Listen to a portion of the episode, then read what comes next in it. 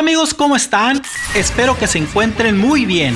Soy Sergio Seika, director de la empresa Fideliza, experto en marketing digital y comercio electrónico. Hoy como siempre, te compartiré herramientas y estrategias digitales para llegar a nuevos clientes y vender más. Quédate con nosotros en esta emisión de tu podcast. Alcanza tu mercado con Sergio Seika. Voy a hablar de el registro de marca.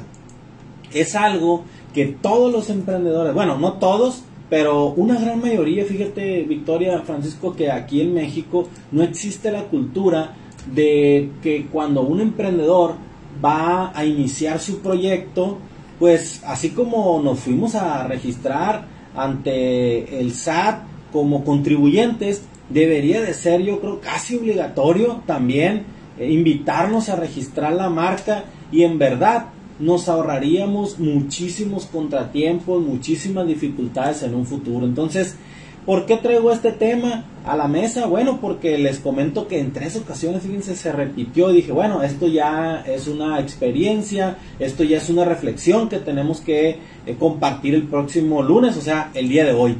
Entonces, como sabemos, esta pandemia eh, que estamos viviendo ha generado un crecimiento exponencial en la digitalización de las empresas. Por ello, algunas empresas están invirtiendo en plataformas y herramientas digitales, pues con la finalidad de, dar de darle vida a su ecosistema digital y al final estar conectados eh, con este mercado digital también que, este, que existe. ¿no? Entonces, en este sentido, las empresas junto con sus marcas están pasando de ser locales a ser globales. ¿Por qué? El día que tú eh, generas una cuenta en una red social, Facebook, Instagram, o el día que tú compras un dominio y desarrollas un sitio web, dejas de ser local para ser global. Entonces, si tú tenías, por ejemplo, la veterinaria X, que estaba en una ciudad, al momento de tener una red social, al momento de contar con un sitio web, pues entonces ya de cualquier parte del mundo prácticamente ya te pueden contactar, entonces te conviertes en global. Entonces es ahí donde radica la importancia de contar con el registro de tu marca, ¿sí? Y evitar situaciones y conflictos que en verdad te pueden costar bastante tiempo, dinero y esfuerzo. Por ejemplo, ¿qué puede qué situación se puede ocasionar? Número uno, demandas porque la marca que tú utilizas ya existe. Esta es la más frecuente, ¿no? Generas un sitio web, ya nos tocó, precisamente les digo, una de las tres experiencias en la semana, que esta empresa tiene su sitio web, eh, empieza a generar publicidad en una red social y en Google y le hablan de Puebla y le dicen, oye, pues fíjate que yo me llamo igual que tú, sin embargo, aquí está mi registro de marca. Ahorita vamos a ver en dónde se registra tu marca aquí en México. Y pues, mira, por las buenas, necesito que te dejes de llamar como te llamas. ¿Cómo? Si yo tengo 11 años con, con esa marca. Pues sí, pero a mí el registro de marca me ampara.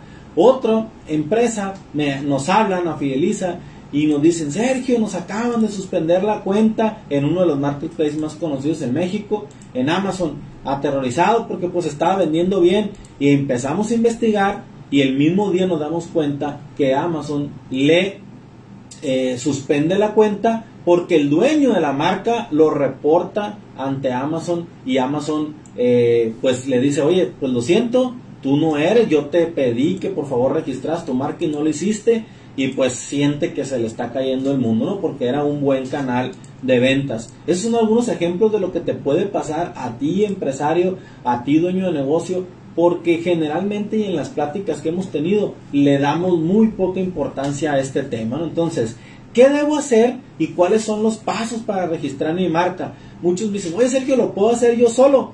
Mira, te pudiera decir que sí, eh, ya que existen tutoriales en internet, ¿no? Sin embargo, lo mejor es apoyarse con un experto en propiedad intelectual y seguramente lo harás mejor y más rápido. En Fideliza contamos con, con, algunos amigos, algunas empresas que hemos trabajado juntos que nos han dado excelentes resultados cuando necesitamos darte eh, certeza en el registro de tu marca.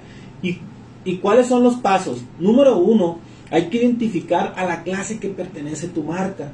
En México estamos eh, apegados a una serie de clases internacionales, al igual que en Estados Unidos, y la marca la debe registrar en el INPI, el Instituto Mexicano de la Propiedad Industrial, Intelectual, perdón, ¿sí? Entonces, hay que hacer, primero hay que identificar la clase en la que tu marca pertenece. Hay 45 clases, por ejemplo, de la 1 a la 34 son productos y de la 35 a la 45 son servicios.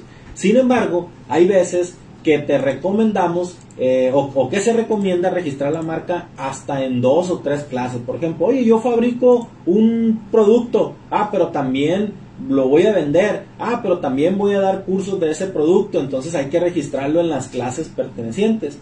Dos, hacer una, una búsqueda fonética. Ya que identificas la clase, entonces hacemos una búsqueda fonética con una herramienta que está ahí en el INPI, que se llama MarcaNet la búsqueda fonética, ¿qué es? Hacer una búsqueda para ver si hay alguien que ya tiene registrada la marca con esa fonética.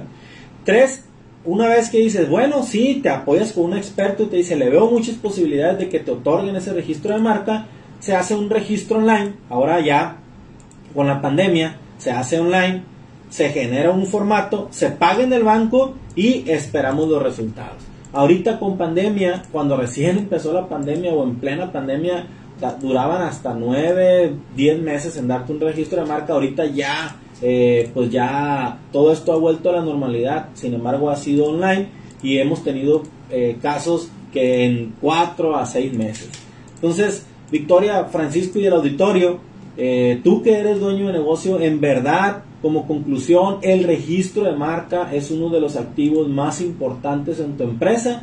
Sin embargo, es un tema al cual le, damos mucha importancia hasta que nos eh, sucede algo como alguna de las experiencias que yo les estuve contando. Amigos, esta emisión ha terminado. Recuerda suscribirte para estar enterado de estrategias y herramientas digitales para alcanzar tu mercado y vender más.